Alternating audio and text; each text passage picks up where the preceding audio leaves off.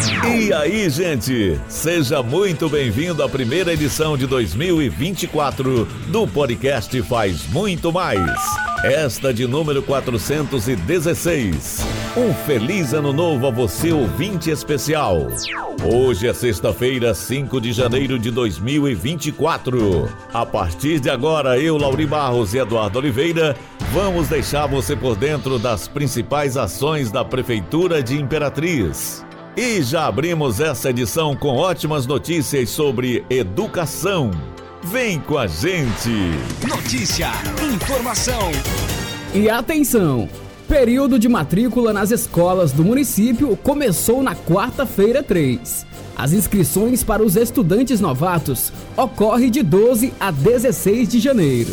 Isso mesmo, Eduardo. As 131 escolas da zona urbana e rural da rede municipal de ensino estão com períodos de matrículas aberto durante o mês de janeiro. A Prefeitura, por meio da Secretaria Municipal de Educação, SEMED, iniciou na quarta-feira 3 até 8 de janeiro o período de rematrículas. De 9 a 11 de janeiro serão as transferências entre unidades de ensino e de 12 a 16 de janeiro as matrículas para os estudantes novatos. O processo de cadastro é realizado de forma online exclusivamente no site da Prefeitura. Para as novas matrículas, os familiares ou responsáveis devem preencher a inscrição informando os documentos de certidão de nascimento e o cadastro da pessoa física, o CPF do aluno, no link imperatriz.ma.gov.br barra portal do aluno.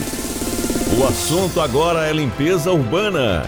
Imperatriz recebe novos equipamentos para manutenção da limpeza. Mais 50 contentores serão distribuídos para reforçar a limpeza em locais estratégicos da cidade.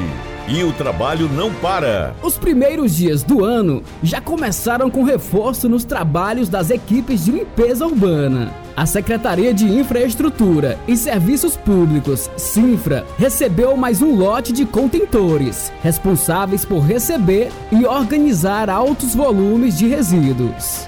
A remessa com 50 itens já está sendo plotada e identificada para serem instaladas nos logradouros públicos de Imperatriz. Já são mais de 50 contentores instalados em toda a cidade. E quem fala mais sobre o assunto é o secretário de Limpeza Urbana, Ítalo Ramos. Bom dia. É, os contentores são de grande importância para a cidade, está no contrato.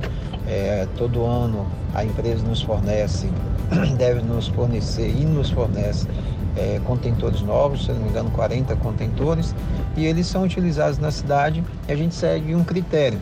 Aquelas é, locais mais distantes, é, aonde tem uma dificuldade de acesso devido aos caminhões serem pesados, e aí o risco de, de primeiro uma rua estreita não dá para ter o acesso então esses contentores eles estão lá para que a população naquele bairro naquela rua ele leva seu o, o seu lixo né e coloca nesse contentor nos dias da coleta segunda quarta e sexta ou terça quinta e sábado de acordo com o bairro que está. Isso nos ajuda muito, porque as pessoas deixam de colocar o lixo de forma errada, mantém a cidade mais limpa. A gente tem uma velocidade na remoção, na coleta, porque enquanto o coletor numa rua ele passa tendo que pegar saco é, em cada porta, num contentor ele já o carro já vem já já faz o, o acoplamento e a gente ganha em agilidade, podendo retornar às outras ruas e fazer uma coleta mais rápida. É de grande importância esse equipamento, a gente pede muito à população que cuide, porque isso é um patrimônio do município, porque ele é comprado então é nosso, deve ser bem cuidado, porque ele facilita demais a limpeza e agiliza. É de grande valia esse equipamento para nossa nossa ação. E falando agora sobre trânsito, agentes da Secretaria Municipal de Trânsito e Transporte Cetran recuperaram nas primeiras horas da manhã de quarta-feira 3 uma motocicleta Titan cor vermelha, placa de Imperatriz Maranhão com registro de roubo ou furto.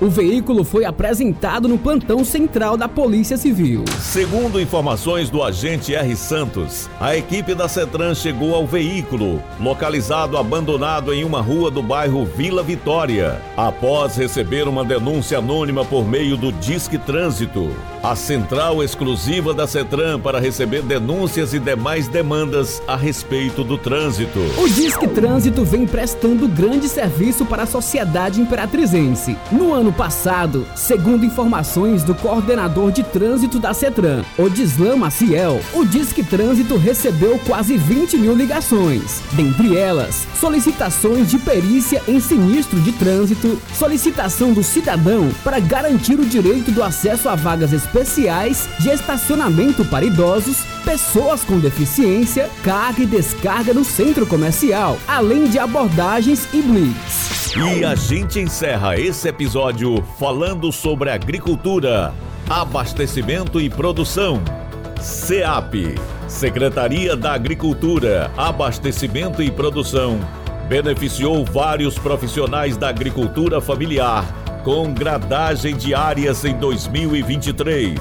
Órgão municipal desenvolveu diversas ações voltadas ao fortalecimento da agricultura familiar em centenas de comunidades das zonas urbana e rural de Imperatriz. O secretário de Agricultura, Cleiton Nascimento Silva, destacou que a SEAP trabalhou em diversas frentes de serviço para expandir a agricultura familiar na região.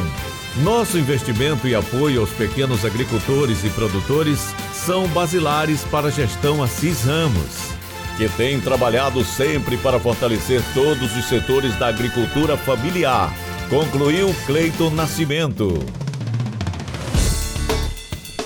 A gente fica por aqui. Retornamos na próxima semana com mais informações das ações da sua prefeitura. Esse e outros episódios você pode acessar no portal imperatriz.ma.gov.br podcast, redes sociais e principais plataformas de streaming.